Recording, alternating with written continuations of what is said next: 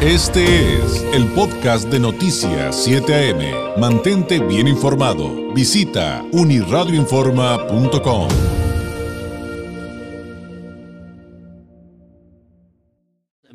un gusto enorme tener la oportunidad de platicar con una persona que estoy seguro que muchos de ustedes que nos siguen, eh, que nos escuchan o nos ven, van a ubicar de inmediato porque además de ser una reconocida politóloga e internacionalista, maestra en gobierno de Georgetown University, analista y periodista, es colaboradora de, medios eh, muy importantes a nivel nacional e internacional, entre ellos, por ejemplo, el Heraldo, y me refiero a la maestra Lila Abed. Maestra, ¿cómo está? Muy buenos días. David, muy buenos días. Muchas gracias por la invitación a tu programa. Un honor estar contigo. Y, y, pues nos toma la llamada desde Washington, maestra. Mm, quisiera iniciar con una pregunta que a lo mejor es muy básica, pero para todos quienes nos están escuchando, que nos están viendo y que a lo mejor no entienden por qué es importante, por qué es delicado lo que está sucediendo en Afganistán, eh, ¿cómo podríamos resumir el origen de estos conflictos? Digo, ya sé que para esto tendríamos que dedicarle programas completos, pero a, lo mejor un poquito de contexto para quienes no entendemos a fondo de dónde viene, eh, cuál es el origen de lo que vamos a hablar el día de hoy. Sí, para darle un contexto muy breve a lo que ocurre en Afganistán, podemos empezar con cuando el talibán estuvo en el poder entre 1996 y 2001, cuando fue expulsado por Estados Unidos tras la declaración de la guerra al terror por el expresidente republicano George Bush después de los ataques del 9-11 en Estados Unidos, es cuando inicia esta guerra que duró casi dos décadas en Afganistán y que en realidad Estados Unidos eh, entró al país en 2001 para eh, derrocar a las organizaciones terroristas que enfrentaba una amenaza a Estados Unidos a su seguridad nacional. Y parte de la misión fue cumplida en el sentido que en mayo de 2011 fue abatido el entonces líder de la organización terrorista Al-Qaeda, Osama Bin Laden, por un operativo de fuerzas especiales estadounidenses en Pakistán. Y desde ese entonces han habido pues una retirada paulatina de la presencia de tropas estadounidenses e internacionales en Afganistán y el día de mañana ya se fija la fecha límite que impuso el presidente actual de Estados Unidos Joe Biden para retirar a todas las tropas civiles afganos, eh, ciudadanos estadounidenses de Afganistán y ya estamos viendo que son pues realmente las últimas horas de esta guerra que duró casi 20 años, David. ¿Y qué significa en estos momentos lo que sucede? El retorno del talibán al poder y, pues toda esta eh, situación en, la que tantas personas están huyendo todos los días.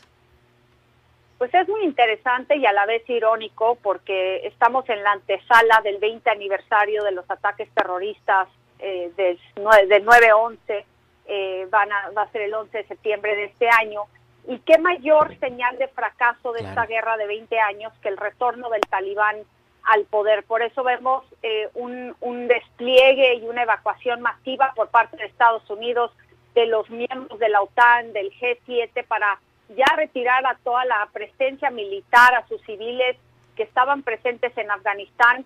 El retorno del, al poder del talibán, me parece que las que más van a sufrir van a ser las mujeres y las niñas de Afganistán que van a enfrentar pues otra vez la imposición de la ley Sharia, que es una interpretación sumamente estricta del Islam y que básicamente restringe todos los derechos humanos y básicos de las mujeres y las niñas en Afganistán.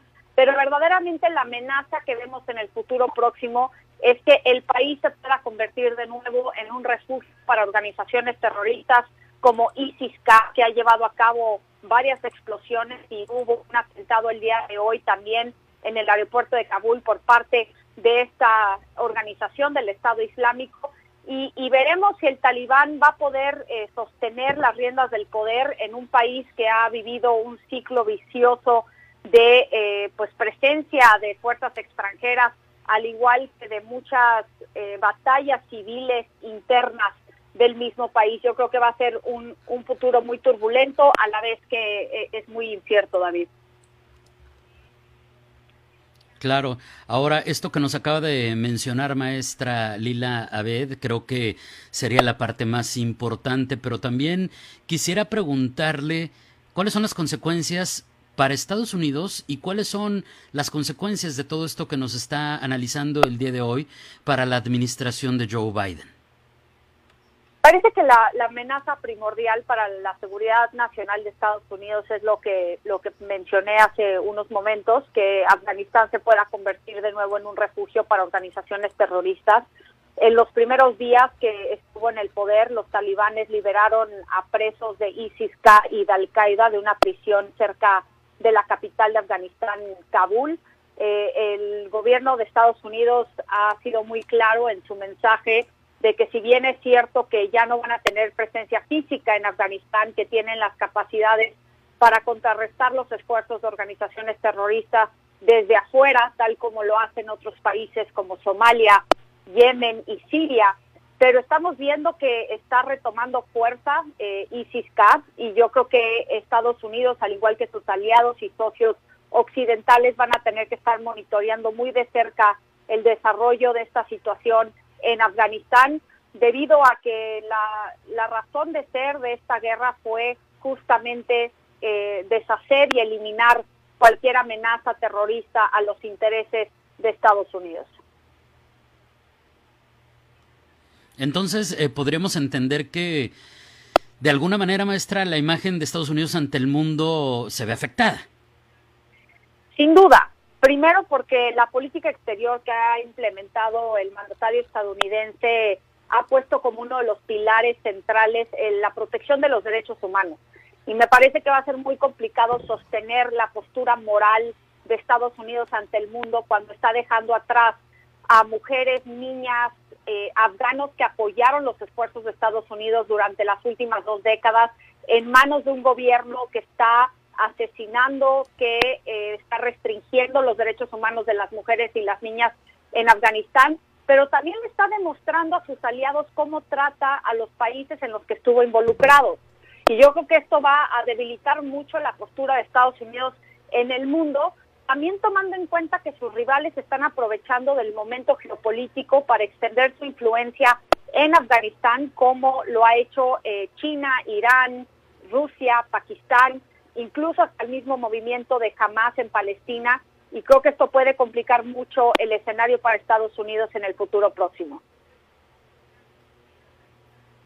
Em, hay otras fichas, otros países que están en juego. Nos quedan un par de minutitos, maestra, pero eh, ¿qué, ¿qué, países vendrían también eh, al juego como parte importante de esta de esta lucha que se está dando el día de hoy, porque eh, digo, ya nos hablaba de, algunos de ellos, eh, pero pues también está Pakistán, Arabia Saudita, Emiratos Árabes Unidos, por otro lado está China, está Rusia. Eh, ¿Qué comentario nos podría hacer respecto pues a, esas situaciones y, el papel de todos estos o aliados o, o contrincantes, se les puede decir así, ¿no? Según corresponda. Creo que una de las cuestiones más importantes para el talibán en estos momentos es lograr el reconocimiento y legitimidad de muchos países a nivel internacional. Cuando estuvieron en el poder entre 1996 y 2001, únicamente eh, tuvieron reconocimiento por parte de los Emiratos Árabes, Arabia Saudita y Pakistán. Y yo creo que ahorita eh, China está liderando el esfuerzo de estos rivales de Estados Unidos ya extendió eh, la invitación y la oferta de, de ofrecer apoyo económico para la reconstrucción de Afganistán y yo creo que China es la que más va a tener invertido eh, intereses, particularmente con una minoría musulmana que le preocupa mucho que se pueda radicalizar en su frontera entre China con Afganistán. Pero más allá de esto, China ha sido eh, muy interesante su situación porque a diferencia de Rusia y Estados Unidos, nunca ha estado en guerra contra los talibanes y la manera en que expande su influencia es a través de apoyo económicos y de infraestructura y yo creo que esto es algo que va a replicar en Afganistán y que puede eh, pues ahora sí que generar otro desafío para Estados Unidos y los países occidentales. Sin duda. Maestra Lila Bed, muchísimas gracias. Ha sido un placer. Le agradezco enormemente que nos tomara la llamada desde Washington y seríamos atentos a sus publicaciones, entre otras, pues, eh, pues sus colaboraciones en el, en el Heraldo. Muchas gracias. Buenos días. Muchas gracias a ti, David, por la invitación. Un saludo a todo tu público. Gracias. Es la maestra Lila Abed desde Washington, D.C., politóloga, internacionalista, maestra en gobierno de Georgetown University, analista y periodista, colaboradora de diversos medios de alcance nacional e internacional. Por cierto, también la encuentra en redes como arroba Lila Abed. Y pues usted acaba de escuchar, nos acaba de actualizar qué es lo que está pasando en Afganistán, todo el tema alrededor de este conflicto eh, que pues eh, muchísimos expertos como la propia eh, maestra Abed dicen pues Afganistán es hablar de, de una batalla geopolítica.